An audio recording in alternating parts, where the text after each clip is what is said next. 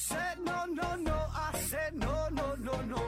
You say take me home. I said no, Perignon. You said no, no, no. I said no, no, no, no.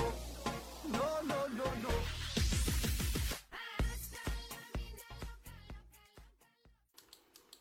拼命探索，不计后果。欢迎您收听《思考盒子》，本节目由喜马拉雅平台独家播出。呃，今天呢，咱们开一个新的系列，聊一聊相声的历史啊。这是一个比较轻松、比较欢乐的主题了啊，跟科学没有什么关系。那平时啊，我在喜马拉雅平台上，除了收听一些与科普有关的节目，哎，再有呢，听的比较多的就是郭德纲的相声。那我记得我小时候啊，那说这话起码得二十多年了哈。呃，那阵儿呢，这个相声这领域啊，还算是有点正经的好东西啊。那时候比较有名的马三立嘛，对吧？逗你玩啊，买猴是吧？这是全国妇孺皆知，非常有名的段子。还有呢，像马季这个宇宙牌香烟哈，宇宙牌香烟啊，还有姜昆的虎口遐想，呃，这些都很经典了。呃，再后来呢，这有牛群、冯巩啊，他俩搭档。早些年还行啊，什么小偷公司啊，巧立名目啊，巧立名目就是要吃那个烤鸭嘛，领刀冒号啊，那个就这些感觉还是挺经典的啊。然后慢慢就开始走下坡路啊，有一些就转型演小品的哈，从事其他这个这个综艺娱乐节目哈，这相声就就是一点点差了哈。呃，我小时候还有一位是东北的比较有名的哈，这这是沈阳的啊，是叫杨振华啊，跟那个金饼厂搭档啊，说了挺多讽刺类的相声，听着挺过瘾啊，挺敢说，就是挺尺度感觉挺大的哈。那后来慢慢也是销声匿迹了。那还有一位呢是杨少华啊，杨少华这老爷子，我感觉在电视上看着他就已经岁数非常非常大了啊，说话慢条斯理的，不着急啊，一个瘦干巴瘦老头儿。啊，现在偶尔还会在电视上露面呢。啊，他儿子叫杨毅嘛，经常是父子搭档。呃，还有像南派的，像旗帜大兵，啊，也是火过一阵儿啊，然后就昙花一现了啊。所以呀，这个中间我就感觉这个相声是沉寂了很多年哈。就小时候有一阵儿挺火，中间沉寂很多年，后来是这个郭德纲出现啊，中间沉寂了相当相当长的时间。包括说春晚上的一些相声，其实也挺没意思的。啊，特别是现在，对吧？这个相声整的跟这个诗朗诵一样，根本就没法听，没法看，啊，特别尬，是吧？特别尬。它不是说你这个段子逗不逗乐啊，好不好笑的问题，是真的很尴尬，就是你很难坚持下去，就就完整的听完啊，你就觉得不好意思，对吧？你都替他臊得慌啊，就有点恶心了啊。那比如这个去年春晚嘛，姜昆呢还以七十二岁的高龄哈，毅然决然的。重返春晚舞台啊，给大伙儿奉献了一个老掉牙的段子啊，叫《欢乐方言》啊，模仿这不太地道的广东话哈，自己说粤语啊，我真是不太明白哈，这很难理解。就是作为一个老艺术家了，你说他是怎么想的呢啊？咱且不说这个段子是不是抄袭的事儿啊，就是现在这个时代，你说你讲这个段子，它有什么意义是吧？你这么发达了。咱虽然咱说咱不会说普通，不会说广东话啊，但是起码咱也听过是吧？你说你学那玩意儿也不标准，它也不搞笑是吧？嗯，我估计可能是想给自己的艺术生涯画上一个句号哈，但是这个句号，属实画的是不太圆满啊，这个冷饭炒的有点令人发指啊。他他他以前也炒过一回，我还记得之前有一年春晚哪年来着，叫新虎口遐想啊，以前不有个虎口遐想吗？哎，整个新虎口遐想啊。嗯，咱今天呢，就是回顾一下中国相声这么多年的发展啊，上来先闲扯这么几句啊。那么中国相声沉浮史啊，这个话题呢是比较大啊，而且呢，本身咱也不是干曲艺、干综艺这一块的，是吧？一个泌尿外科医生啊，我就从一个泌尿外科医生的角度啊，聊一聊我所知道的一些与相声有关的好玩的、有趣的事儿。呃，当然这个真假呢，咱就不知道了哈。十有八九啊，我估计呃是江湖轶事，啊，这个信源呢不太可靠啊，都是一些传闻而已啊。毕竟这些东西很多也不是记录在纸面上的啊。那咱呢就大致按照这个时间的顺序啊，这么捋一捋相声发展的脉络啊。那么最开始啊，这相声是什么时候出现的呢？各行各业都有自己的祖师爷啊，之前讲过，木匠的这个祖师爷是鲁班，对吧？教育行业的祖师爷呢是孔子啊，那相声行业的祖师爷呢，呃，有一个说法哈，是汉武帝时期的一位大臣，叫做东方朔啊，东方朔啊，这人很有意思啊，呃，非常有才华。然后呢，平时呢就以这种滑稽幽默著称，哎，爱讲小笑话啊，经常呢就是讲一些段子逗这个汉武帝开心啊，所以呢有人把东方朔奉为是相声的这祖师爷啊。当然这就非常非常古老了，这都得两千多年了吧，对吧？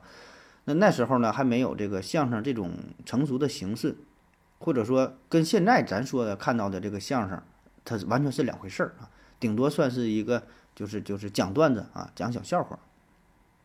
那么正经的，咱们现代相声这个形式是什么时候出现的啊？这个呢，就得从这个相声啊分这么几代哈开始说起啊。从第一代到现在咱熟知的郭德纲，郭德纲就算的是算上是第八代啊，一共是八代人啊，咱一代一代说。第一代呢叫张三禄啊，张三禄他呢是生于。清道光年间啊，或者是咸丰年间啊，具体年月日已经不知道了啊。你这东西也没法，那时候也没有什么记录，对吧？呃，反正他是目前为止吧，比较公认的就是最早的相声艺人啊。他的从业生涯呢，大致是清朝的同治年间，哎，也就是一八六零年到一八七零年左右啊，这段时期，呃，这也是口口相传这么传下来的啊，没有一个特别明确的记载。本身呢，这张三禄啊，他是八角鼓艺人啊，但他会的非常多，能力很大啊，是说呀、唱呀、口技呀、模仿啊，哎，反应也很快，很多呢都是现挂啊。啥叫现挂？就是呃临场发挥啊，想到想到啥说啥，跟这个观众互动啊，属于这种啊叫现挂。后来呢，他是转型了，就是不当这个八角鼓艺人了，哎，专门开始说相声啊，因为他这个性格也是比较怪癖，不愿意跟别人合作。那原来这种唱戏班子。就是他得有一个民间班子嘛，有唱戏的、说书的、拉弦的、打鼓的，大伙儿配合，这叫一个 team 啊。那但是呢，张三禄他是有点不太合群儿啊，自己就出来啊，现在叫单飞啊，那自己出去单干了。哎，干啥呢？就出来说相声。那去哪表演啊？叫撂地儿啊，呃，写出来是撂地这两个字儿哈，读呢撂地儿哈，儿化音。呃，其实撂地儿呢，这个不仅限于相声，就在那个时代。很多表演形式都是靠着这个撂地儿啊这个方式去去去演的，就是你没有一个场子，没有个圆子。那在相声出现之前啊，其他的是各个行业，这也是对吧？你去哪演呢？没有什么剧院对吧？可能有一些小茶楼，但一般人也进不去，都是档次比较高的。那么这些民间艺人就在大街上打把式卖艺，那表演啊。所谓撂地儿，咱在电影当中老电影也也看到过对吧？那种卖大力丸的、胸口碎大石的。钢枪刺猴的啊，耍猴的，就在这个菜市场，在这个庙会，反正哪人多就去哪呗。哎，开始表演。那么撂地儿这种形式，真是凭本事吃饭，那一点呢掺不了假。你得先表演，对吧？后收钱啊。一边呢你得使活，一边呢得使口啊。啥叫使活？哎，就是你这个活得好，你得有技术，表演它得好，本身得有水平，对吧？你得有真本事。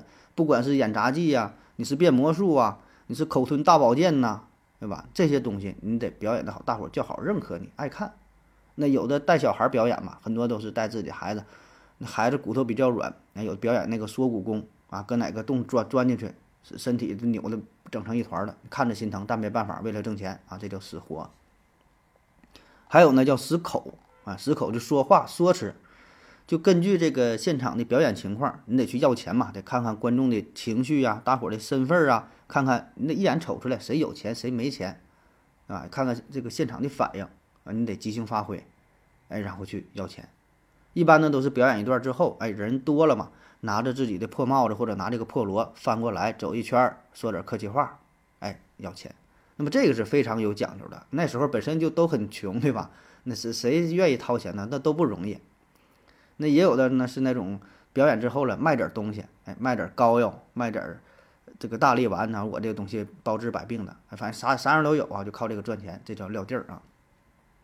那么在张三路之前呢，这种撂地儿的形式其实已经广泛存在啊，只不过呢，呃，并没有明确的相声这种形式，或者说没有把相声单拿出来做门儿作为一门手艺，就是那时候也有说的这种形式。啊，也有说呀，保证都得说呀，对吧？但是说呢，更多的是，呃，结合在其他形式的表演当中，而张三路呢，他就是说把这个说啊单拿出来，偶尔呢加点柳活儿，哎，就是唱，偶尔呢学个口技。那么这个呢，算是呃相声最早的雏形，哎，第一代张三禄。然后呢，到了第二代啊，叫朱绍文，啊，外号呢叫穷不怕，啊，这就比较有名了啊。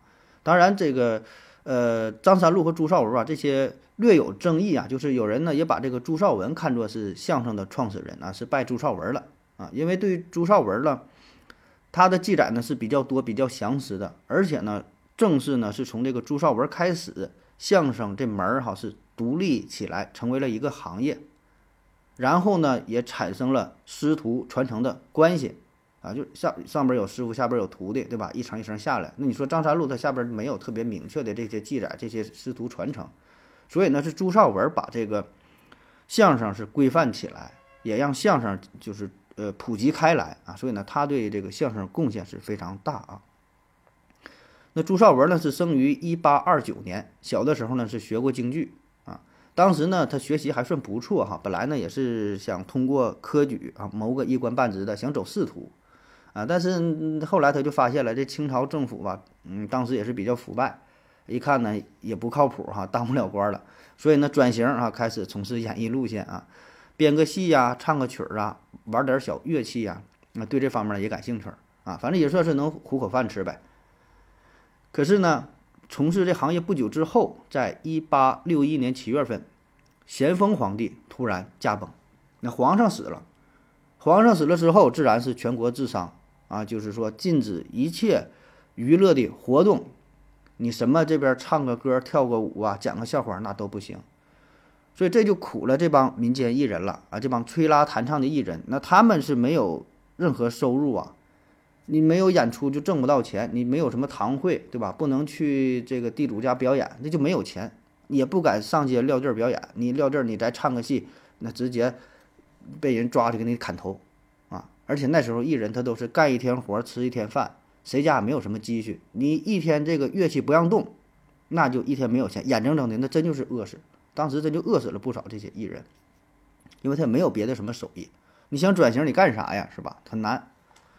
那么朱绍文呢，他这个会的也是比较多哈。那一看这个推吹拉弹唱这个不行了，那咱就是空嘴儿吧，干说哈，干讲，哎，就走街串巷了，到了北京这个各大庙会啊，各个天桥啊。开始凭借一张嘴，哎，开始说相声。那么表演之前，他呢会先在地上画一个大大的圈儿啊，圈成这么一个场地啊，叫撂地儿嘛，他得先画一个圈儿，拿白粉画个圈儿，为了吸引观众。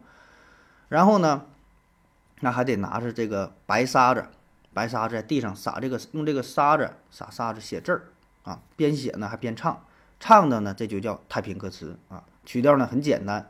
啊，就这么几句旋律来回颠倒的唱啊，但是歌词你可以随便换，你想什么就唱什么，写什么字你就唱什么。那么写的差不多了，小曲也唱完了，旁边就有人围观呢，一看，哎，这是干啥的？写这字儿还挺好看，人越来越多啊，然后呢开始正式表演。那也就这么的，这个朱绍文的名气，哎，越来越大，那开始呢有了点影响力哈，可以说靠着说相声也是改变了他的命运啊。后来呢还是。呃，受到了这个王府的邀请，哎，去府上给人表演。那好的时候还能按月领点领点工资，哎，就是算的，就是混的就算不错了。那也正因为如此，他有了影响力之后，开始广收门徒，哎，有了这个徒弟嘛。所以这就相当于把这个相声行业给规范化、给扩大化。那么跟朱绍文同辈儿的哈，也是第二代的，还有叫阿言涛，还有叫沈春和啊。当然这个名气呢就比较小了啊。然后就到了第三代啊，第三代呢有徐有福、范有元、傅有根啊，恩旭啊，这个恩旭就是马三立的姥爷啊，这个事儿咱放后边再细说啊。这是第第三代哈，简单说这几个人啊。然后呢，到了第四代啊，第四代这得着重说一下，就到了清末时期，哎，出现了相声八德啊，这就比较有名了，是吧？就是相声行业当中八位大师，哎，都是。中间都带着这个德字，叫德字辈儿的啊。比如说马德禄，马德禄这也就是马三立的父亲，呃，马德禄呢也是郭荣启的老师郭荣启呢又是谢天顺，又是杨少华，又是常宝霆的老师啊。所以你看人家这个这个辈分啊很高。再比如说周德山，外号呢周蛤蟆啊，这个是马三立的师傅啊，就是这个自己家人嘛，自己父亲不能教自己孩子啊，你想吃这口这口饭，你得下功夫下狠心呐，那自己家孩子舍不得打舍不得骂是吧？所以一般找一个平辈儿的拜师啊，所以呢马三立的，呃，所以马三立呢他就拜的是这个周德山啊，周蛤蟆啊，要不然你要不找平辈儿的拜师，这不也是乱了辈分嘛啊？还有呢像玉德龙啊，这是。德字辈的大师兄啊，是个满人啊，呃，外号呢叫瞪眼玉，眼睛非常大，还瞪着眼睛，加上他本身脸也比较黑啊，所以眼珠子一白吧，显得特别大啊，叫玉德龙。还有呢叫李德阳啊，外号呢叫万人迷啊，这个人是呃比较有名的了哈，李德阳，他这个相声水平呢是呃非常高，呃肚囊呢也是非常非常宽敞，就是会的多啊，单口的对口的都行，哎，特别是单口这一块儿啊。都会的段子是相当多。那时候一般呢，单口演员的话，也就能演个十天半个月的，这也就到头了。然后呢，就得翻一回。啥叫翻一回？我会就这么多呀，对吧？讲完之后，我这这从头再讲一遍，对吧？就会这么多。这李德阳呢会的多。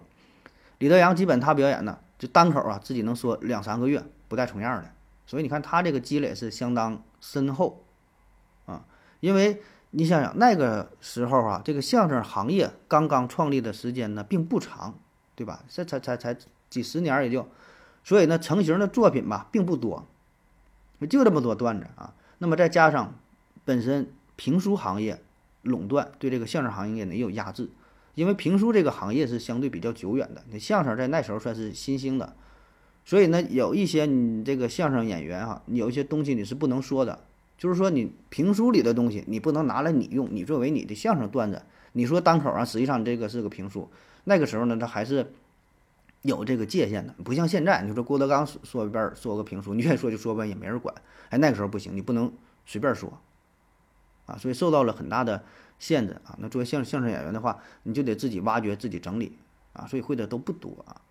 那么李德阳为啥厉害啊？他会的多呢？除了说他本身积累的多啊，积累段子多这一方面啊，还有呢，就是他反应很快，很多呢都是现场就现抓包袱、现挂。所以呢，他就能把这一份作品给延续出去啊，就是本身这么一小段，咱说，比如说五分钟一个小段，让他讲，他能讲半个小时，讲一个小时，那跟你闲扯闲聊，啊，所以你看，呃，郭德纲很多的作品当中也是，呃，传承了这种这种精神啊，也是用的这种打法。你看郭德纲说很多这个单口的相声啊，你说评书也行吧，反正就是自己一个人讲，啊，像这个，像这个丑娘娘啊。像这个《济公传》呐，啊，还有一些一些短本的，对吧？探地穴呀，啊，这些，你看他这个开场啊，就是像那个什么《坑王驾到》啊，这个他开场没讲正事儿了，能跟你闲闲聊半个小时，对吧？十分八分那算短的，哎，就跟你闲聊啊，这还没进正活呢，就闲扯闲聊，然后你也爱听，你也不觉得腻，哎，有人呢净爱听这个闲白儿啊，就是跟你闲聊天儿，所以这个就是本事，他能把自己这么一小段给延伸出去啊。这就是能耐呀！你上来就说正事儿，说完了不知道说啥了，是吧？但是尽管如此吧，那个时候这个相声行业还是，嗯，非常辛苦，不太好干。毕竟就是这个社会地位是非常低的，呃，基本你出了北京，出了天津啊，这个接受程度呢也不是很高，对吧？它没办法很快就是流行开来，主要还是集中在北京、天津的这个地儿啊。那有一次嘛，李德阳就是去上海演出啊。那演出之前呢，不得做这个宣传呐？呃，说北京啊有位万人迷哎来了。那那个时候上海是比较发达的啊，它上海一直都很发达，这非常发达，非常开放啊。一听万人迷来了，对吧？那正常按上海就是当地那个时候理解，就是说纸醉金迷的这种哈，万人迷保证是一个大美女啊，是不是跟这个周旋蝴蝶什么差不多了哈？赶紧的掏钱买票啊。结果呢一看哈。上来一位大爷哈，穿个大褂哈，说相声啊，是来讲相声的啊，所以当时没等开口说话呢，下边一半人就就就就退票了啊。所以那个时候的相声行业这个很很辛苦，很不好干啊，地位呢也很低啊。咱经常说三教九流嘛，相声这个在当时就属于下九流啊，下九流，不是下流，是下九流啊。就各种演员呐，就是现在叫演员，那时候叫做戏子啊，还有就剃头的小偷、卖糖人的妓女、乞丐，跟这属于一类人，叫下九流啊。呃，但是无论如何吧，就第四代以相声八德为代表的这些人啊，是让相声这门行业是逐渐成了规模，呃，成了一个独立的艺术门类，然后呢，也收了不少的徒弟。那么这个相声团体也算是一点点的壮大了起来啊。当然，这些事儿都是咱们后人呃回看当时的事件，就是对于这些民间艺人来说啊，那个时候还只是一个非常简单的谋生的手段而已啊。那在相声八德之后，就进入到了第五代。呃，第五代呢比较有名的代表就是张寿臣啊，张寿臣，他呢是出生在北京，打小呢就是对北京这些，呃，天桥的这些艺人哈，这些表演形式就非常感兴趣。那么在他父亲去世之后，十一二岁啊就开始自己摆摊儿说相声，后来呢是拜的这个焦德海为师啊，这也是相声八德之一。然后是东奔西走，去过西安，去过唐山啊，又去过哪？后来是定都到天津啊，开始跟李德阳合作。那在一九二七年，张寿臣呢是在天津广播无线电台进行了直播表演啊。这当时做的呃说的这相声叫做对春联儿。那这个表演呢是有据可查的最早的相声在电台的表演，哎，当时是非常火爆啊。因为你这有了一个途径就是电台嘛，原来只是现场表演，这回是靠了电波传送出去，所以呢又有了一个新兴的传播途径，受众呢就是非常广。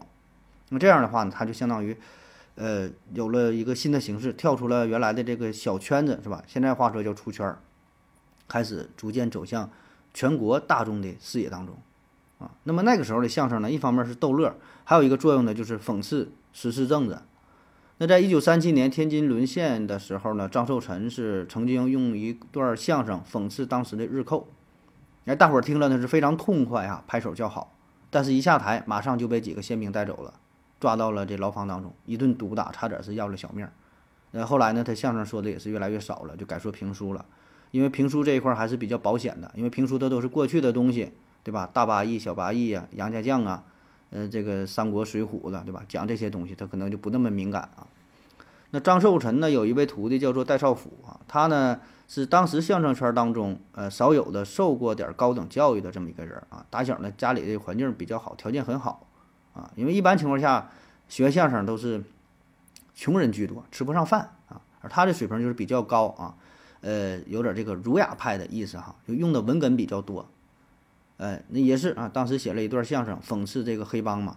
那么在三十二岁的时候，呃，就是被黑帮一顿毒打，哎，最后呢是含恨而死。那还有一位呢叫张宝如的老先生，呃，常年也是被这个流氓混混啊勒索，一要钱，哎，拿不出来钱就打你。那有一次呢，他正在后台准备上台这个候场的时候，啊，上来几个流氓给他围住了。流氓头子跟他要钱，他说我也没有钱呢，这真没钱呢，还没挣着钱呢。昨天你刚要过啊。然后这几个流氓就从大粪车里边儿舀来一勺大粪，端到眼前就跟他说哈，要不然你把它喝光，要不然现在我就打死你。那没办法啊，为了活命啊，这这张宝如就是当众就喝光了这一勺大粪。那回家之后就是一病不起啊。所以当时这个整体环境来看是非常艰辛的啊。那好了，咱休息一会儿。我要跟正南去尿尿，你要不要一起去啊？我也要去。哎，风姐，我要跟正南、阿呆一起去尿尿，你要不要一起去啊？嗯，喝了口水回来，咱们继续聊哈，咱继续说说这第五代啊。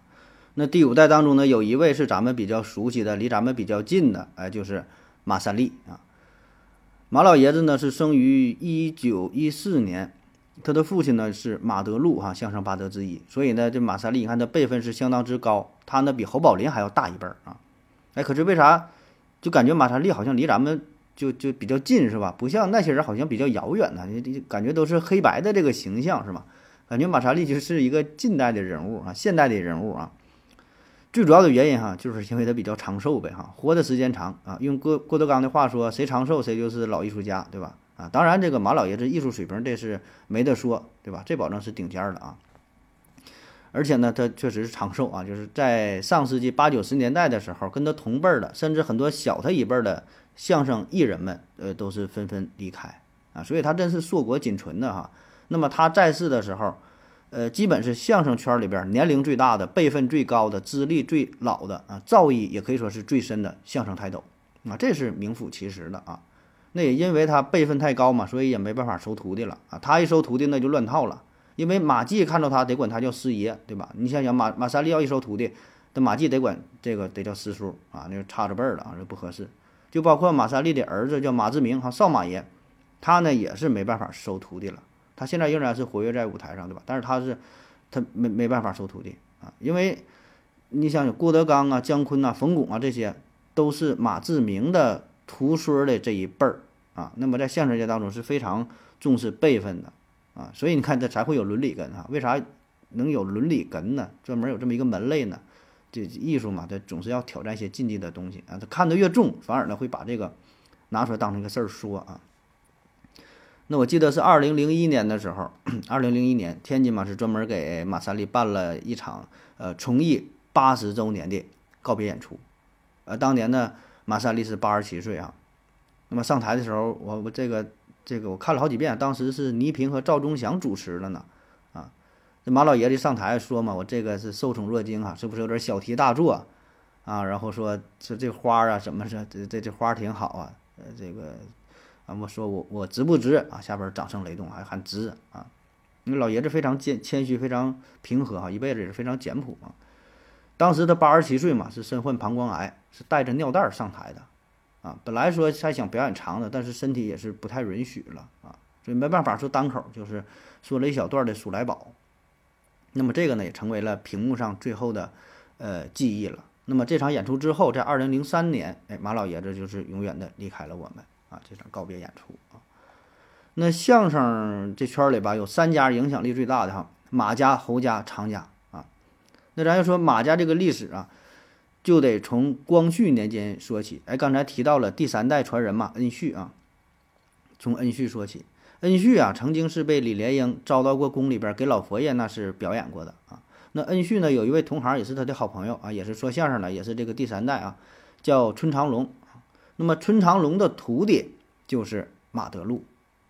然后呢，恩绪也觉得马德禄这个人不错，所以呢，就把自己的女儿叫恩翠许配给了马德禄啊，这么回事儿。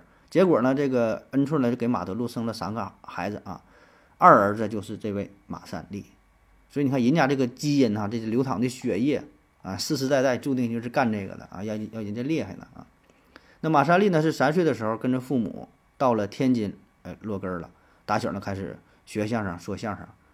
那在建国之后，他的名气是越来越大啊，在北京、北京、天津啊，各个相声园子啊、电台呀，都是邀他演出。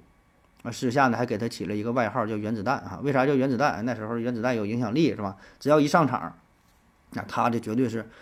原子弹爆炸的效果就非常轰动。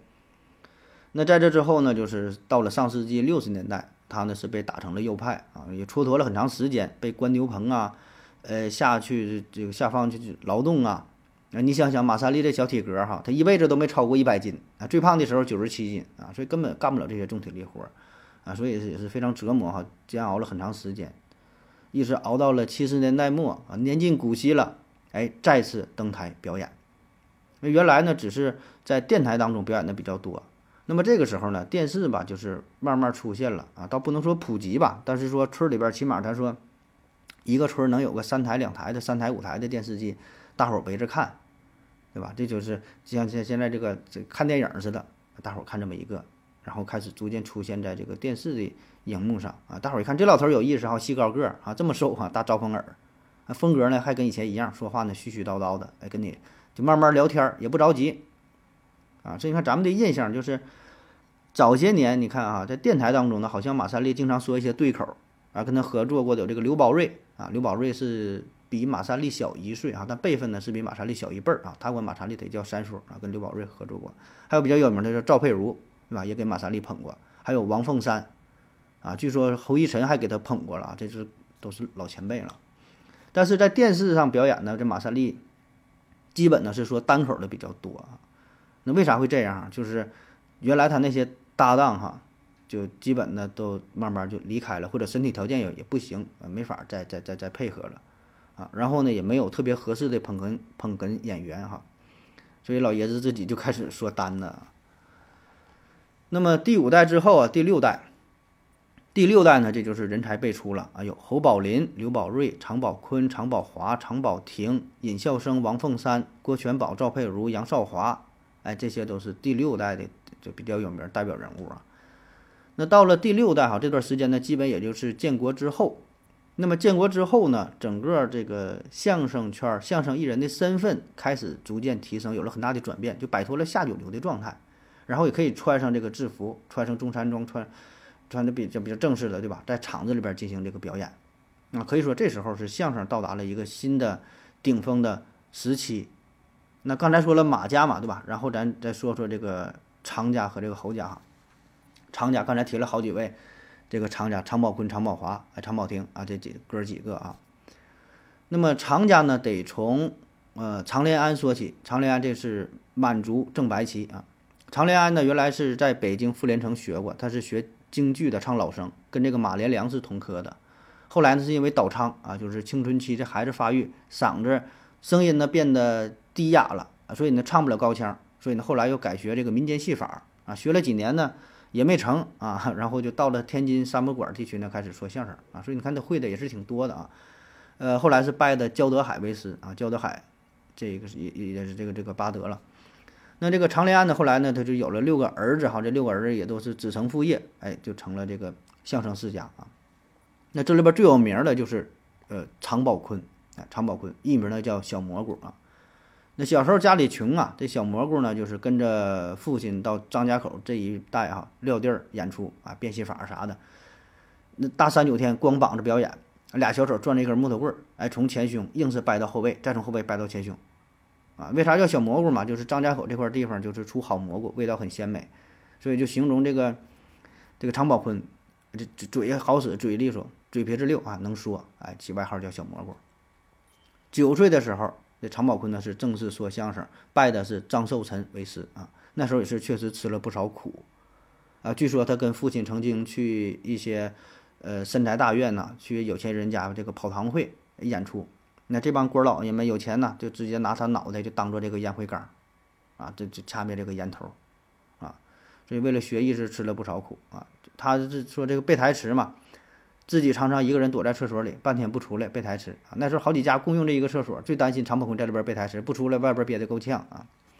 后来是建国后，身份有了很大的转变啊。在一九四九年七月，他还出席了全国第一次文学艺术工作者的代表大会，还受到了毛主席、受到了周总理这些国家领导人的接见，然后也是致力于相声的创新和改革啊。那在一九五一年，常宝坤呢是随着中国人民。第一届赴朝鲜慰问团进行慰问演出，哎，上前线给这些战士们这个表演啊，而且他还是担任了这演出队的副队长啊。但是在慰问团返航的时候，在朝鲜啊沙约里哎这个地方是突然遭到了美军的空袭，呃，不幸不幸牺牲了，当时年仅二十九岁啊，是非常可惜啊。正是这个好时候啊，正是就是创作表演的这种高光的时刻哈。那后来呢？就是回到这个天津，在马场道第一公墓啊，然后这政府呢是给常宝坤举办了公祭啊。就是出殡那一天，呃，说是天津市的这市长啊亲自拉着灵车，那走这一路，两边都是站满了送行的人。当天呢，天津呃，当时呢这个天津市的人口大约是二百四十万，据说三分之一的人啊，这八十万人都参加了这次送行。那白色的纸钱是铺的是漫天漫漫天盖地的哈，就弥漫了整个天津城。那天津市人民政府呢是授予他“人民艺术家”“革命烈士”的光荣称号，那就常宝坤。那常宝坤呢有一位弟弟哈，叫常宝华啊，这个呃，咱应该是都也都听过了。他呢也是马三立的徒弟哈。那常宝华的徒弟有谁呢？呃，有牛群，哎，有侯耀华。你看这些都是比较有名的哈。当然，他最有名的就是呃常宝华的大孙子哈。这个咱这个比较熟，就是开心麻花的常远儿啊，他是常宝华的大孙子啊，所以人家这个基因传承啊，常氏的。呃，说完老常家，说这个老侯家啊，老侯家最有名的代表人物自然就是侯宝林侯大师啊，他呢是出生于天津啊，小时候家里也贼穷啊，五岁的时候呢是被亲戚啊，是跟他舅舅是来到了北京啊，他舅舅呢把他是送给了一个侯姓的人家作为养子。就跟着姓侯啊，他原来姓啥不知道了，自己的身世他就不知道了，啊，就这么的，他姓的侯啊。小时候是不是捡煤球啊、卖报纸啊、沿街乞讨啊，反正什么也都干过啊。后来呢是学了京剧啊，白天呢撂地儿演出，晚上呢背着一个他有残疾的这个这个师哥啊，还得去妓院里边卖唱。那中间是东奔西走，吃了不少苦，遭了不少罪。后来呢又是辗转到了天津，那二十一岁算是正式学习学习相声啊。那当时他给自己定了两个原则啊，说说相声行，第一呢我是这个不骂人，哎，不说荤口；第二呢就不说这些摇尾乞怜的贱话。啊，当时这个相声界也是鱼龙混杂，良莠不齐嘛。很多艺人为了迎合观众，专门说一些荤段子，讲一些色情的呀，对，或者或者这种撒狗血的呀、捞偏门的这种方式。那侯宝林的相声呢，哎，跟这些都不一样，非常优雅大方，不沾这个骂人的，不沾荤段子，不沾贱话，哎，也不打什么擦边球，就相当于把整个这个相声的格调给提高了一个档次啊。那在建国之后呢，侯宝林也是牵头啊，开始创作这个新相声，就对过去这些相声进行了很大的改革哈。他呢是当时跟老舍啊等等啊这些文人艺人合作，是组建了北京相声改进小组啊，就是积极创编一些新的段子或者改良一些段子，就在原有的基础之上，那去其糟粕，取其精华，进行二次加工创作，一扫过去这相声这些俗气啊，所以整个格调是有了很大的提升。啊，出现了很多优秀的作品。那在上世纪五六十年代，他还曾经到中南海给毛主席、给周总理来说相声。那是当时这主席和总理也都是笑得前仰后合啊，百听不厌啊，讲的确实非常热闹。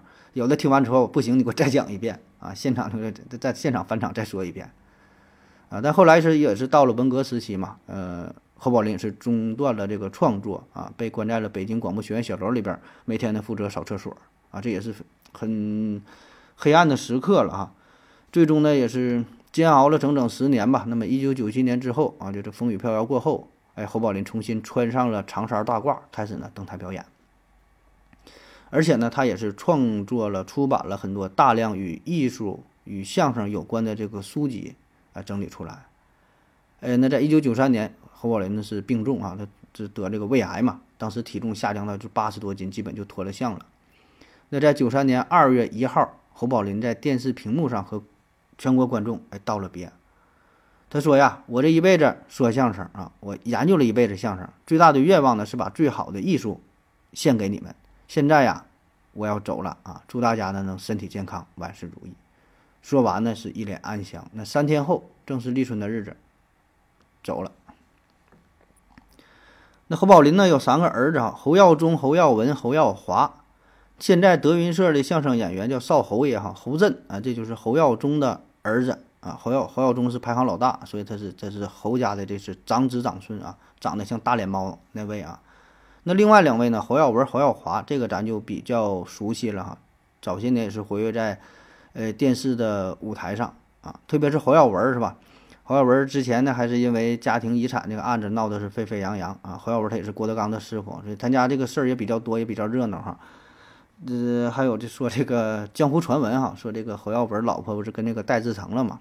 啊，戴志诚这也是一位相声演员啊，所以这就相当于乱了辈分。因为这个戴志诚呢是就是曾经跟姜昆搭档那位，他俩搭档挺这个挺多的啊。他呢实际上比侯耀文是小一辈儿。原来呢，这个戴志诚媳妇是呃杨磊啊，杨磊这个是呃早些年吧，他是演过小品，跟赵本山还合作过，有个叫小九老乐，不知道您各位是否看过哈？哎，里边那位女士就是杨磊啊，她是跟戴志诚啊。那二零零四年，戴志诚跟杨磊是离婚了。侯耀文的媳妇儿呢，跟这个侯耀文也是离婚了。然后江湖传闻嘛，就就就就他俩就就在一起了啊。当然这只是传闻呢，这个这真假不知道。反正在网上传的很多，在相声圈里边传的也是挺热闹，就差了辈分嘛。就戴志诚相当于娶了自己的师娘啊，乱了辈儿了。那据说呢，侯耀文和戴志诚他俩是住一个小区啊。侯耀文经常出去演出嘛，请这个戴志诚帮忙照顾照顾。啊，上演了一场现实版的托妻仙子啊。然后咱说的到这个第七代，第七代啊，代表性的人物是谁呢？马季啊，啊，还有这个侯耀文、石富宽、苏文茂、唐杰忠、施圣杰、高英培、张文顺、李伯祥、杜国之，哎，等等啊，这就是第七代。那这些呢，咱就是相对更加熟悉熟悉了，对吧？小时候经常在电视上还看到这些人的作品啊。那我个人印象比较深的是马季，对吧？马季他是。呃，这个他是刘宝呃刘宝瑞的徒弟啊，也写写了不少新作品呢，《宇宙牌相言》是吧？还有这个《五官争功》啊。马季的儿子马东嘛，马东啊，曾经担任过春春晚总导演，后来也是整网络综艺这一块，什么《奇葩说》呀，《饭局的诱诱惑》呀，还有什么夏天的什么的乐队什么，好像这是不是他的？你看，虽然不说相声了，但也是从事综艺这一块的啊。嗯、那再到第八代哈，第八代呢，其实很多就是马季的徒弟了，姜昆、赵岩、刘伟、冯巩、孝林、黄宏，哎，这些都第八代的。那剩下还有德云社这边，德云社这边就是跟郭德纲平辈的这些，基本都是第八代的。郭德纲、于谦、李菁、徐德亮、高峰，啊，这些都是第八代的。那在第八代人物当中哈，咱说一个比较代表性的，就姜昆啊，他呢是中国曲艺协会的主席，也是第四批国家非物质文化遗产项目相声的代表性传承人。哎，头衔呢非常多，也非常高啊，也代表着主流相声界，对吧？呃，其实这个姜昆呐，他入相声门是比较晚的啊。早些年呢也是学过话剧，确实呢也是文艺骨干，但是没正经学过相声。二十六岁是拜马季为师啊。那你别看他出道比较晚，但是他路子是非常顺。入门没过多久呢，就凭借着《虎口遐想》啊、《如此照相》啊，还有什么《电梯奇遇》，还有什么就那几个那那几个相声啊，哎，在相声界算是立稳了脚跟儿啊，而且正好赶上好时候，就是啥呢？电视慢慢走进了千家万户，然后呢又出现了春晚，春晚是八几年、八三年、八四年不才有的嘛？还是慢慢有个相声，有了这么这么一个一个舞台，能让它展现出来，所以呢，他就赶上好时候了。那么渐渐的，他就成为了主流相声界德高望重的人物啊。但是咱说啊，相声这个事儿吧，第一呢，你不能说就一味的。去追求歌颂哈，当然也不是说一味的非得追求讽刺啊，讽刺和歌颂这些都是一个手段，就是你可以有也可以没有，你不能追求这个东西。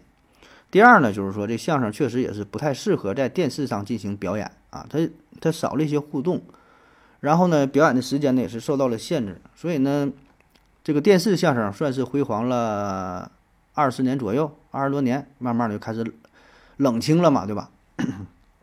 所以你看啊。这个郭德纲和这个姜昆哈，他俩都是第八代相声演员的代表啊。但实际上，姜昆比郭德纲啊要年长二十多岁啊。哎，但你会发现哈，姜昆说的相声风格跟郭德纲完全不一样。感觉郭德纲说的呢是更加传统、更加古老，反而呢姜昆说的是比较比较新颖的，对吧？就是咱们之前，反正起码我个人是啊，我个人在郭德纲出现之前就以为电视上的相声就是就是相声了。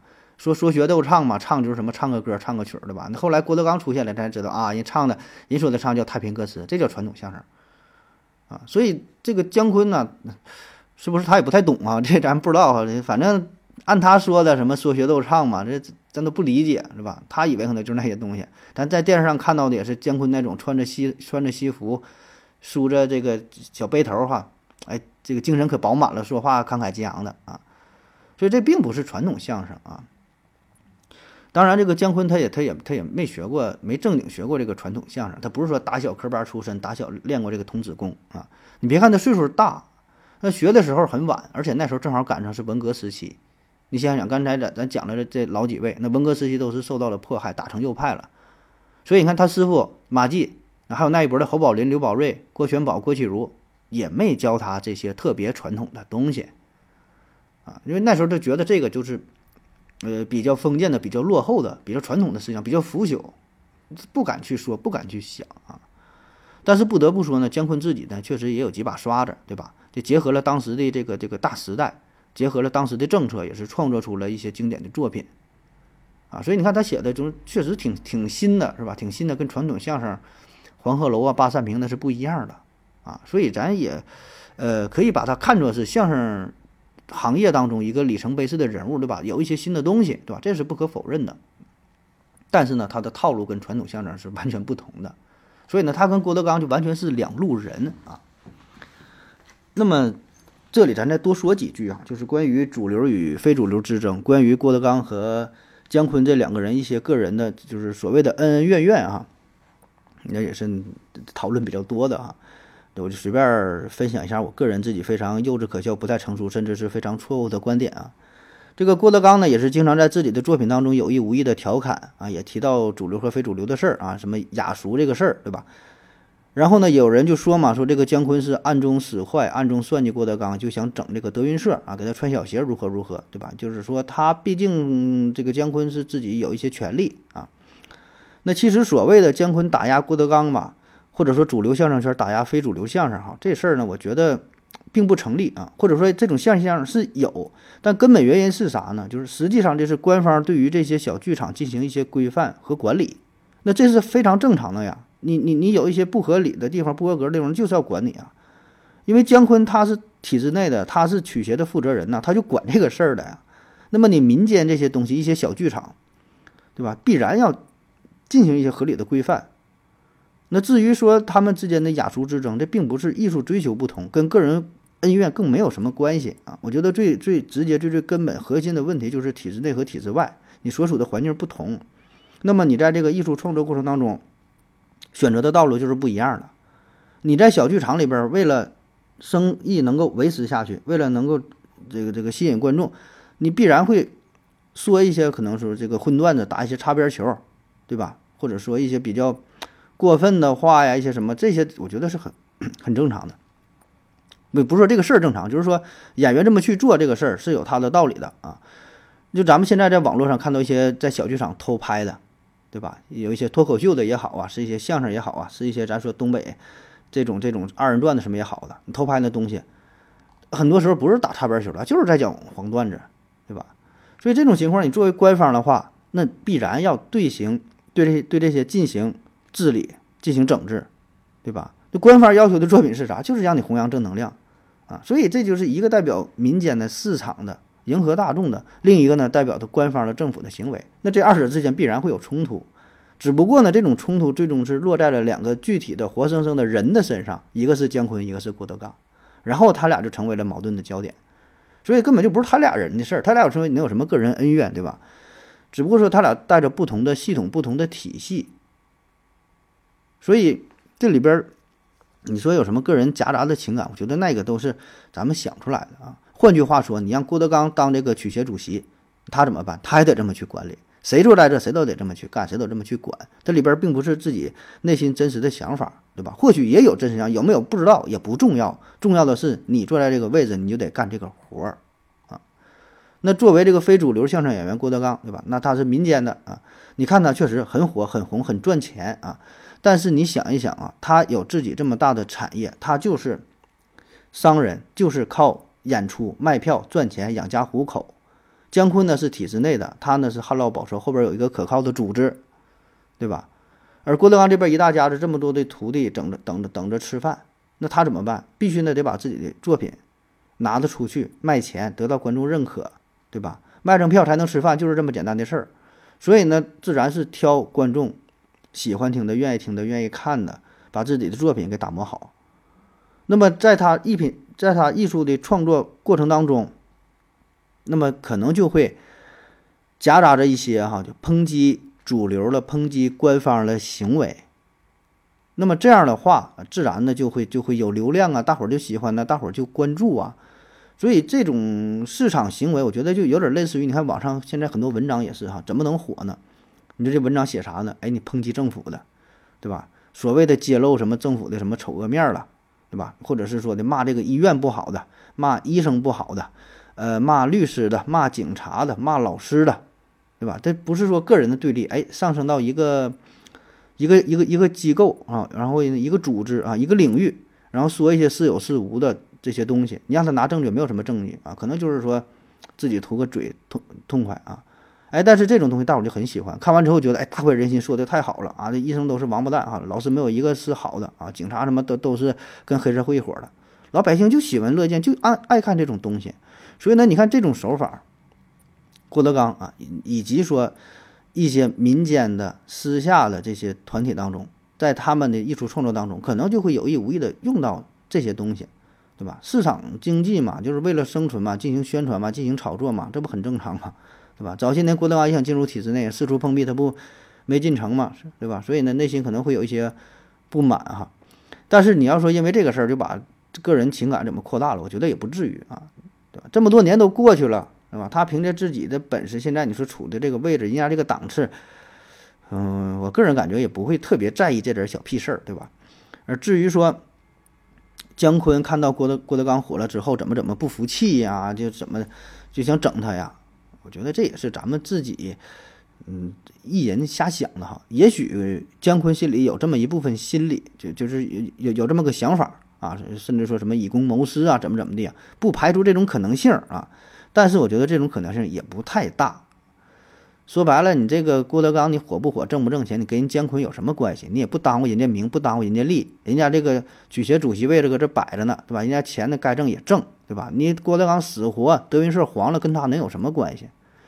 所以吧，就都是说相声，但是他们之间真是没有什么直接的竞争，对吧？大伙儿井水不犯河水，其实日子过得都挺好，对吧？人管你这屁事儿干啥呀？所以我倒觉得更多的郭与姜这二人之间所谓的什么这种这种。这种纷争啊，什么什么这种斗争啊，等等啊，更多的只是啊，咱们老百姓喜欢看热闹啊，假想出来一些矛盾，意淫出来一些冲突，刻意的扩大化，然后放在网上进行炒作，也就仅此而已啊。好了，咱休息一会儿。我要跟正南去尿尿，你要不要一起去啊？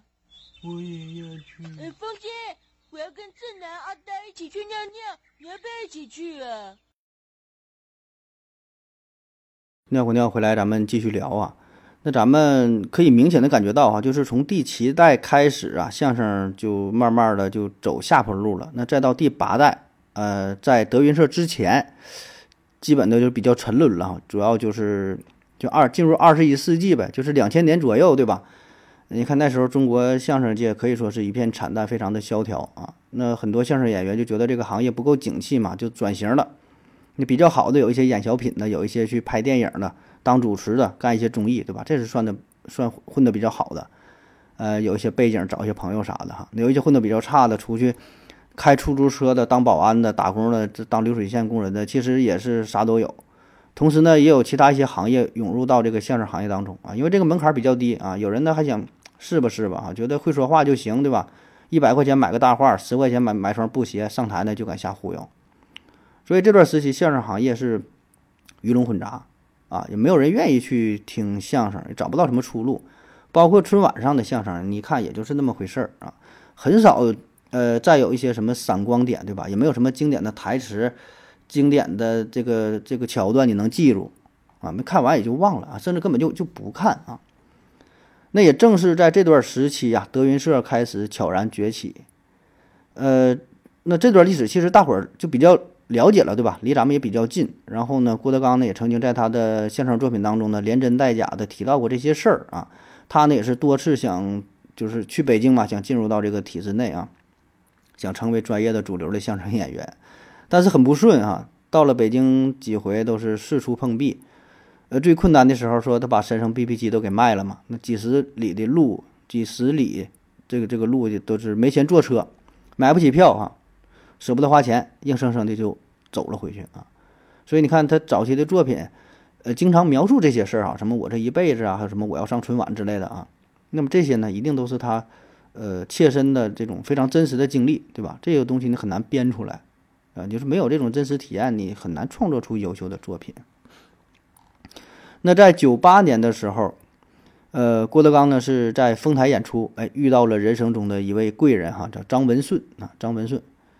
嗯，就当时是这后台表演嘛，这人数就不够了，临时呢把这个郭德纲和张文顺俩人呢安排在一起，哎，搭档，啊，一个捧一个逗啊，算是第一次合作。啊，但这二位啊是一见如故哈，很快就成为了忘年交啊。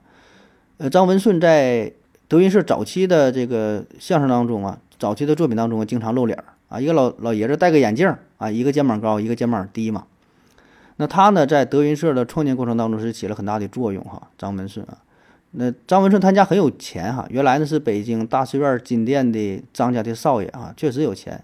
新中国成立后呢，算家道中落啊。虽然家道中落了，那他呢也是没闲着啊。呃，从小喜欢说相声嘛，后来呢在北京曲艺团就是开始学习相声。他是第一科的学员，岁数也大哈，是这个大师哥。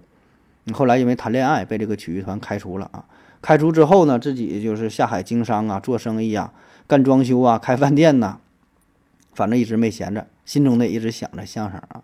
那在九八年，老爷子是六十岁啊，退休之后了，因为还是热爱相声，哎，正好呢是遇到了郭德纲，一拍即合，俩人开始说相声，开始想整这个北京相声大会。那胆儿也大哈，当时就这么俩人啊，呃，对对，还有个李菁啊，就这么就这么几个人就想整这个北京相声大会啊。他是真喜欢，不差钱嘛，就是就纯纯玩儿啊。呃，那早期的时候，这相声大会办的是非常惨，每周一场嘛。那最差的情况，台下真就是一两个观众啊。你到了二零零三年，北京相声大会呢是正式更名叫德云社啊。这时候算是稍微好了点儿吧，一百个人的场子呢，基本呢能做到三分之一，好的时候能做上一半儿的上座率，也就是这样啊，算是能有口饭吃啊。但是稍微这个好了点之后，又有人来砸场子。一看你看你这个有收入了嘛，有人来砸场，有人来叫板。当时张文顺呢已经是得了这个食道癌了啊。老爷子说：“我活到这份上啊，我也不怕啥了，直接就跟对着干啊。”就跟这几个这几个砸场的人就说嘛：“这有本事啊，咱台上见，对吧？用实力说话，你台下找麻烦，这算啥英雄好汉啊？而且说我活了这么大岁数，你找麻烦我也不怕，大不了跟你同归于尽啊。反正我我也是我得癌症了啊。”那这个德云社的转机呢，是在二零零四年的十月份。当时呢，是北京文艺台有一档相声节目，叫做《开心茶馆》。那这节目呢，就是把德云社现场录制的节目进行了重新的剪辑整理，哎，然后呢，在电台当中呢进行播出。那一经播出之后，观众一听，哎，这有意思啊，就给他们电台电报这个电报电话打爆了啊，就说这个是谁演的，叫啥名，在哪演的，有意思啊，就现场想去看一看。很快哈，德云社的这个观众啊就开始翻番了。那不到二百个座位的小剧场挤进来四百多人，啊，头一回这么火。那到了二零零五年，哎，这个时候德云社和郭德纲算是彻底火了啊！不有个歌嘛哈？二零零五年，哎，就这个。然后也是借着这个网络的力量哈，那时候网已经是就是就是互联网这个事儿啊越来越火爆啊。那郭德纲呢是变得家喻户晓啊，这个相声重新又活过来了。那时候你想去德云社看听相声买票，根本买不着，三百个人的剧场，坐了七整放了七百个座位还不够用啊！这现实版的卖吊票啊，卖票的窗口是挤得水泄不通。当时倒票的黄牛啊，都得是借来一身保安的衣服，拉着警戒线帮忙的维持现场秩序啊。那郭德纲那天更是要接待几十家的媒体采访，上厕所的功夫都没有。啊，这是真是火了啊！那当年那就还得提一个，就是李菁啊，这也是郭德纲早期的非常经典的一位搭档，北京的丐帮这个少帮主，说的也好，快板打的也好。那在创办北京相声大会的时候，也是立下了汗马功劳。那后来呢，因为是种种原因哈，在二零一零年的时候是退出了呃德云社，然后郭德纲的搭档也是逐渐固定下来了嘛，就是那位抽烟喝酒烫头啊，相声皇后于谦于大爷。那么这个郭德纲之所以后来拜侯耀文为师，哈，这里边也是跟于谦有关，也是于谦呢这个牵线搭桥啊，在二零零四年十月份嘛，就是火了之后哈，郭德纲呢是找到了这个拜这个侯耀文为师啊，算是勉强进入到了相声的谱系，哎，有了一个正式的身份啊，就是相声这个家谱当中，你从这个张三路朱绍文往下倒，哎，到了第八代，哎，上边有了这个郭德纲的名字啊。原来呢，这是真是海星啊，就是没门没派啊，没有师傅传承了啊。当然这个事儿吧，说起来吧，也还是有点复杂。那郭德纲既然他打小学相声，说了这么多年相声，不可能没有师傅，对吧？他保证是学过艺啊。但是这里说的没有师傅呢，就是正式磕头的拜了师傅啊。那早些年呢，郭德纲有一位师傅啊，叫杨志刚。那在郭德纲还挺小的时候，是老郭的父亲就带着郭德纲找到了杨志刚。啊，希望呢能教点东西啊。当时杨志刚啊，他的威望很高啊，在天津他是一个文化馆的馆长。老郭呢，老郭的父亲呢，就是希望这个郭德纲能跟他学点东西，起码呢学不学不到啥，也不至于学坏，对吧？你在一个文化馆，起码受到点受到点这个文化的熏陶。那么在文化馆这些年呢，确实老郭可能也是学了一点东西吧，学了一些皮毛啥，这咱不知道哈，具体人学了多大本事啊。但是这俩人一直不是正式的师徒关系啊，就是说你相声圈这种嘛，特别讲究仪式感，你得有这个拜师的仪式，得有别人参加，得有见证人才行啊，所以呢没有这个仪式。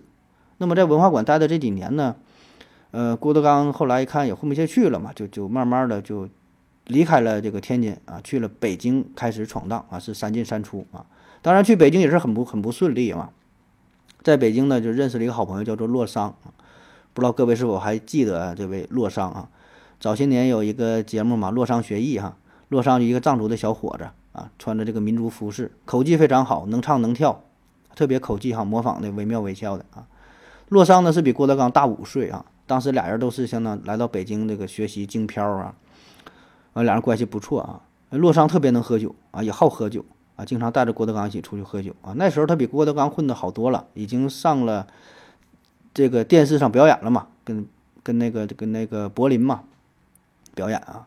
所以那是赚了钱啊，赚了不少钱。赚钱之后呢，他也是手松，也不攒钱就请大伙儿吃饭啊，来得快花得快啊。所以呢，钱要花没了的话，就向郭德纲借钱，基本呢都是相当于头半个月哈好酒好肉，后半个月呢就着榨菜也是喝酒。后来天妒英才啊，酒后驾车，哎，洛桑二十多岁吧，二十几好像就就离开了啊。那郭德纲自己说哈，洛桑当时跟他借了八块钱买酒喝，然后呢还给他打了一个借条，啊，那钱一直也没还嘛，后来就是永远离开了。郭德纲呢一直保存着这个借条啊，当然不是说为了要钱对吧？这就是一种情怀吧，最后的最后的这个这个回忆啊。那说这个洛桑死了之后，郭德纲就再次回到天津，嗯，又投靠在杨志刚的门下，再次呢就想拜杨志刚为师，对吧？起码拜个老师，对吧？你身份就不一样了，你能多教点东西，多多提携提携。但是呢，杨志刚呢就回答就比较模糊，也没答应，也没反对啊。郭德纲说的，我想拜您老拜您呢，这个做做做我的师傅，当我的老师。杨志刚就说看吧，啊，这你看这个这个这就比较隐晦，比较暧昧了。啥叫看嘛，是吧？就不主动，不拒绝，不负责啊。所以这俩人的身份一直也没确定啊。当然，至于这郭德纲和杨志刚之间俩人到底是怎么说，这个对话如何，咱也不知道。外界呢只能是揣测，对吧？各说各的。总之，这个关系是没有确定。在相声圈呢，顶多啊，这种身份叫做口蒙弟子，口蒙啊，就是口头答应，没有白纸黑字立下字据。而在这个期间呢，这个杨志刚的单位吧，出现了一些账目上的一些问题啊，然后有人说就是老郭从中作祟啊，嗯，整走了不少的油水，所以这俩人的关系呢，就发生了一些细微的变化啊。嗯再后来，郭德纲就火了，那火的一塌糊涂，大红大紫，然后呢？郭郭德纲也是不承认这个师傅了，他火了，我找你也没有什么意义了，是吧？杨志刚呢，也不知道从哪弄来了一份名单，来说郭德纲是我的徒弟啊，是不是想蹭热度啥的？这咱就不知道了哈。反正是这两个人之间的事儿啊，就是出这么一档子事儿，大伙儿都知道了。就是再后来闹上了法庭啊，整的挺不愉快的啊。那个杨志刚说他是，就是就是就是这个这个欺师叛主啊，怎么怎么地呢？郭德纲说的，你根本你也没收我是徒弟是吧？俩人这各执一词啊。总之后来这郭德纲是拜的侯耀文嘛，正式拜的侯耀文为师。郭郭德纲自己也说哈，教我东西的老师确实很多啊，但是正式收我为徒的，哎，就是侯耀文侯先生这么一位啊。那么这次拜师仪式是整的轰轰烈烈，可以说是惊动了大半个相声圈。哎，当时呃郭德纲这个身份也已经到了，也挺红了，影响力也够啊。呃，用的呢是非常传统的拜师仪式啊，那那那场面是。锣鼓喧天，鞭炮齐鸣啊！来说说这个传统的拜师仪式啊。呃，首先啊，这个咱说他师傅是侯耀文，但实际上呢，哎，还有叫隐师、保师、代师哈，隐保代三位老师啊。什么意思呢？这就是相声界一个传统啊，拜师这个仪式。隐师引呢，就是勾引啊，引导的意思，就相当于媒婆中间呢，这个这个搭线的。这个人啊，就是介绍师徒两个人能够认识，对吧？要不然你们两个怎么能认识呢？哎，所以这个这叫隐师啊，隐私。隐私找的是谁呢？是常贵田啊。常贵田就是常宝坤的儿子啊，所以呢，江湖地位也够，水平也够啊。但说实话，我感觉这个常贵田，常贵田认识这个侯耀文，这个这个是这这俩人关系啊，这保证是到了。但是说常贵田能不能认识郭德纲，我是。我是不不太了解啊，他俩好像也没有什么交集，对吧？原来郭德纲也是默默无闻的哈，常贵田也不可能认识他啊。我估计俩人之前可能是不认识啊，但是呃没办法，对吧？这影响力够了，人红啊，江湖地位够了嘛，所以呢就是找的这个常贵田啊。常贵田更多的我觉得只是看着侯耀文，呃，看着老侯家的面子，当了这叫隐私啊。然后说保湿啊，保湿啊，保湿不是保湿面膜保湿啊，保呢是保证的保。就是说，这个确保这徒弟的人品，哎，得得不错啊。如果说这个师傅对这个徒弟不满意，或者是俩人之间有了什么一些争端的话，保湿得出来调停，哎，得得训训这个自己这个这个徒弟，哎，向中中间协调啊，就保师啊。保师找的是谁呢？是石富宽，哎，石富宽这不有名啊，对吧？石富宽也是跟那个侯耀文搭档的啊，找他呢当的保师。实际上呢，石富宽呢应该是当隐师更为合适。就是他是在中间这个牵线搭桥了，对吧？他跟侯耀文是搭档，然后呢，石富宽的徒弟呢又是于谦儿，对吧？那就是通过通过这个石富宽，然后到于谦，再到郭德纲，他是这么联系上的。所以呢，石富宽应当是隐师更合适，对吧？得有石富宽才能促成这段师徒关系啊。但是一个人不能干两个活儿，对吧？你只能是隐师、保师选一个，他就选了这个当了这个保师哈，完隐师不选的这个常宝田。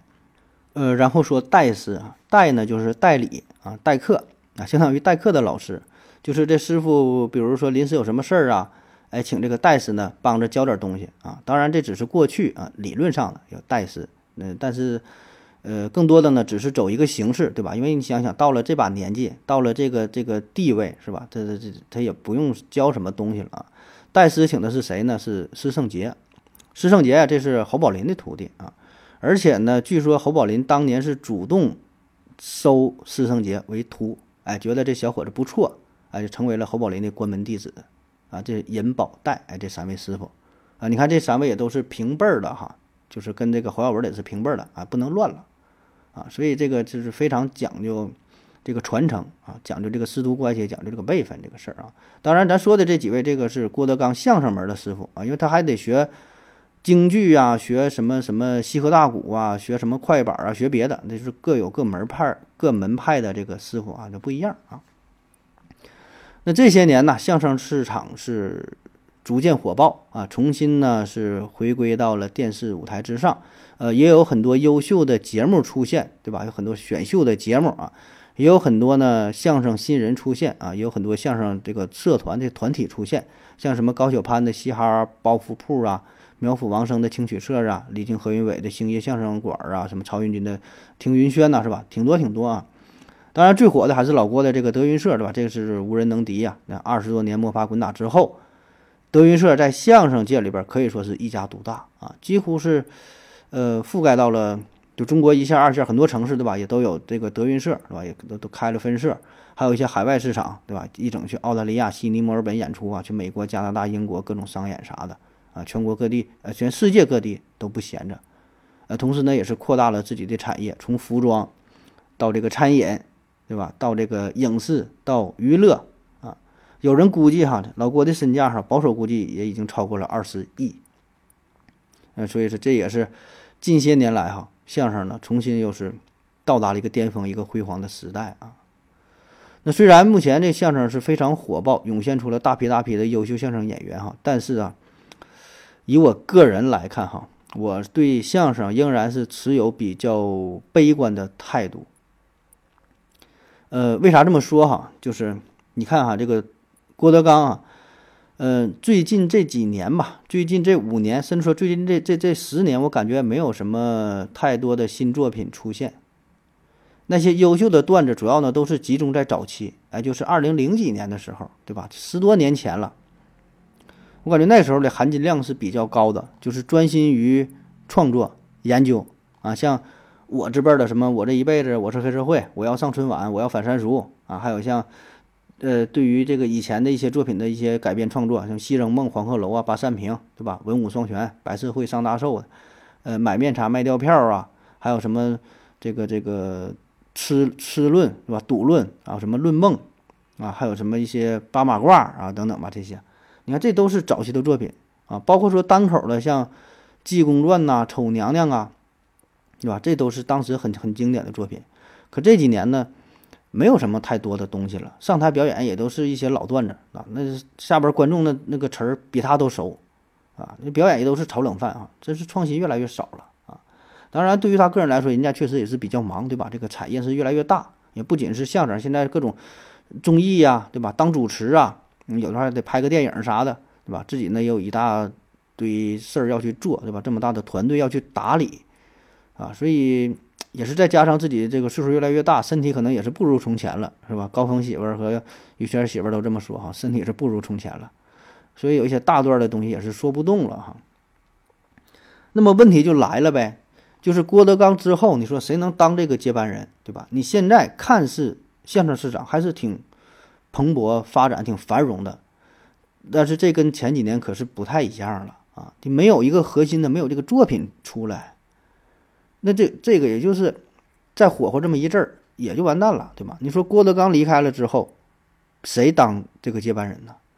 你没有这个接班人，你相声能持续火下去吗？我觉得挺难的，对吧？你看现在哈，嗯、少少班主啊，郭麒麟啊，郭麒麟，嗯、个人感觉啊，还没有露出帝王相啊，就是说你能把这个相声这个行业是否能够传承下去，我觉得挺难哈。呃，虽然这个郭麒麟，你说无论是就是综艺上的表现呢，还是说这个大家对他什么外貌形象，对吧？还有这个人品等等吧，评价其实都挺好的，确实不错，很优秀。但是重点是相声这两个字儿，你能否把这个相声继承，然后发扬，对吧？这个是问题啊。就是说，你守住你这番产业，你你靠着德云社的品牌，你当然你这一辈子吃喝不愁了啊，甚至说你就。这个把这个饭店做下去啊，把你这个服装什么做下去啊，对吧？整个这这个品牌做下去也不难，但问题是你这个相声的烟火是否能够延续下去？你是否能把以前那些段子重新再整理、再加工、再继承，对吧？就是文化这一块，你是否能够传承下去？这个是重点，不是说商业帝国不是你赚钱的事儿。那么剩下德云社下边这几位哈，咱挨排看一看哈。老郭下边这些徒子徒孙们，你看哈，叫云鹤九霄，龙腾四海啊，那、混的呢也都不错，对吧？戏路呢也都是越来越宽，也都不再局限于说相声啊，钱呢估计也是没少挣，对吧？你看，你看像这个岳云鹏，唱了个破五环之歌是吧？火得一塌糊涂的，也是参演了不少的电影啊，参演了很多综艺的节目是吧？很火啊。但是我个人感觉哈，这帮人的相声水平啊，呃，真是特别低哈，特别低啊。嗯，就是岳云鹏，说这算是最火了、顶流了吧？那你说他有什么基本功，对吧？你上过春晚那又如何呢？说他那叫什么玩意是吧？那至于像什么烧饼、什么朱云峰是吧？张鹤伦啊，这就是纯纯的，这跟相声我感觉就不沾边了啊！你这就是撒狗血，这个耍宝卖萌，对吧？根本就没有什么水平。那还有一个老郭的爱徒啊，是吧？老郭老郭一长，这就是我的爱徒栾云平，是吧？呃，这小伙子呢说的倒是挺稳当啊，但是我个人感觉没有什么太多出彩的地方啊。呃，他在德云社地位是很高，说是德云社是总队长嘛，负责德云社一些演员的演出安排等等啊。但是说你这个纯从相声造诣上来看，我觉得还是太过一般啊。还有像云字辈的这个张云雷哈，也是挺火，小伙贼拉帅是吧？号称说是上台之后啥也不用干，站在地方吃一碗炸酱面，下边就有人鼓掌。那你说这个东西？相声发展到这种程度，是不是是好事吗？是吧？这不是一种悲哀吗？啊，那么再往下倒贺字辈儿的哈，也就是那么回事儿吧啊。反正从个人感觉哈，这个这个这就是咱喜欢就是喜欢，不喜欢就是不喜欢嘛的。我觉得就是不行啊。啊，在贺字贺贺字科里边，我觉得一个比较实力比较强的就是这个阎鹤祥。哎，我觉得这还算是挺牛的，挺挺厉害的啊。就是给那个郭德纲他儿子郭麒麟捧哏那位。啊，属于人狠话不多哈，不争不抢的。呃，论功力，我觉得在贺字科这一辈儿，甚至包括云字科里边，他这个实力也都是可以的，应该是排在前面的啊。而且你想想，能给这个郭麒麟捧哏的，那一定是老郭钦点的，对吧？他不是一般人啊啊！所以我觉得他这个实力还算是可以的啊。当然，如果再算上离开德云社的那些位呢，呃，还是有一些高手的，对吧？比如说这个何伟啊，叫何云伟，云字给收回去了，何伟啊。他呢，应该是得到了老郭的几分真传，啊，我觉得这水平呢还是还是有的啊。当然，实力最强的还得是曹云金，啊，曹云金，呃，我觉得这是他所有徒弟当中相声天赋最高，然后呢，实力最强，基本功基本功也最扎实的，同时也是得到了得到了老郭的一些真传，有一些真东西。其他那些徒弟学的那都什么玩意儿？我估计昆一也干不过曹云金，啊，而且呢，你这个东西不干是表演。还有一方面就创作能力，创作能力啊，这相声它是活的，它不是死的，不是说的你抱着以前那些东西不放啊，那你很多艺人不就是会这么几段吗？那你根本不行，你这没有活力啊，必须得结合一个时代，对吧？你得自己会创作啊。那你再说到创作能力这一块，你看他这些徒弟当中，你说，你说谁形容啊？这真是一个不如一一个哈。所以像老郭这种，又是又能写又能创作，然后又又能演的太少了啊。当然，这种写不是说你纯创新，就是你改编，你创新很难。改编呐，一些老老段子进行加工、进行处理，二次创作，融入一些新的元素。你像这老郭早些年说这个《西征梦》，对吧？就是不时让他去打仗那个，还有像什么十点钟开始啊等等吧，很多哈黄鹤楼啊，呃，这个文章会大保镖啊这些很多一些就是这这个老段子不都是融入了一些新鲜的血液，对吧？所以这种创作能力啊，我觉得这个如果匮乏的话，那相声呢你也走不长远啊。而且现在这个行业，我觉得已经是开始有点走下坡路的势头了，就变得非常浮躁啊，很难再。静下心来啊，很难沉下沉沉得住气，说的继续专心搞搞搞创作啊，坐在这个小剧场里边啊，很难了，呃，因为现在这都是网络化，对吧？都重视流量，所以呢，传统的相声形式难免也会发生一些转变。大伙儿呢也是跟着起哄看热闹，对吧？演员呢也是喜欢在上面装疯卖傻，然后跟观众互动啊，就是说他可能对这个现挂的理解可能不太一样哈，就是这上面唱一句，下边跟着唱一句啊，看着挺热闹，跟演唱会似的，气氛很融洽。但是我想这种场面呢，持续不了多久啊，因为你没有一个正经的东西作为输出，因为拼到最后吧，毕竟拼的是你的硬核实力、你的文化水平、你的基本功。你表面上这些肤浅的东西，大伙儿很容易就看腻了啊。所以我持有一个相对比较悲观的态度哈。古语嘛讲叫做“三十年河东，三十年河西”。那你从一九九五年相声大会北京相声大会成立到现在算的话，也快三十年了哈。反正我真感觉哈，如果按照这个势头发展下去的话，这相声，呃，用不了多久啊，又得再次陷入到低谷，啊，所以这也不是说靠一个人嘛，不是靠老郭一个人说的能够拯救的，这个很难哈，只是能让他说的，呃，重新振兴一下，能让大伙儿这个这个认识一下，这已经是很不容易了哈。但是说，如果能让这个行业想持续下去，那得需要一批人啊，几代人啊，继续传承。总之吧，咱也是希望这相声能越来越好，对吧？希望相声火下去，对吧？给咱这个贫贫乏贫这个乏味的生活带来一些乐趣啊，这挺好的。好了哈，以上就是今天的全部内容，感谢您各位的收听，谢谢大家，再见。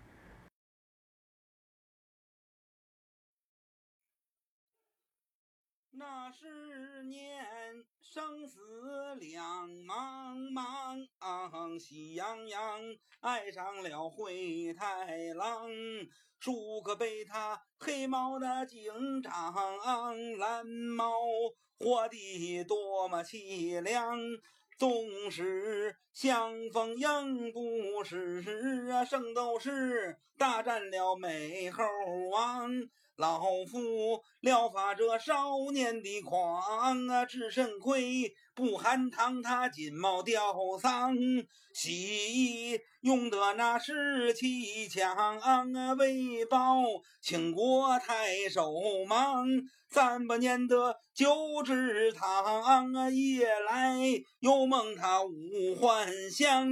学外语，我们大家都知道，去那新东方啊和香菇，无言他洗洗更健康。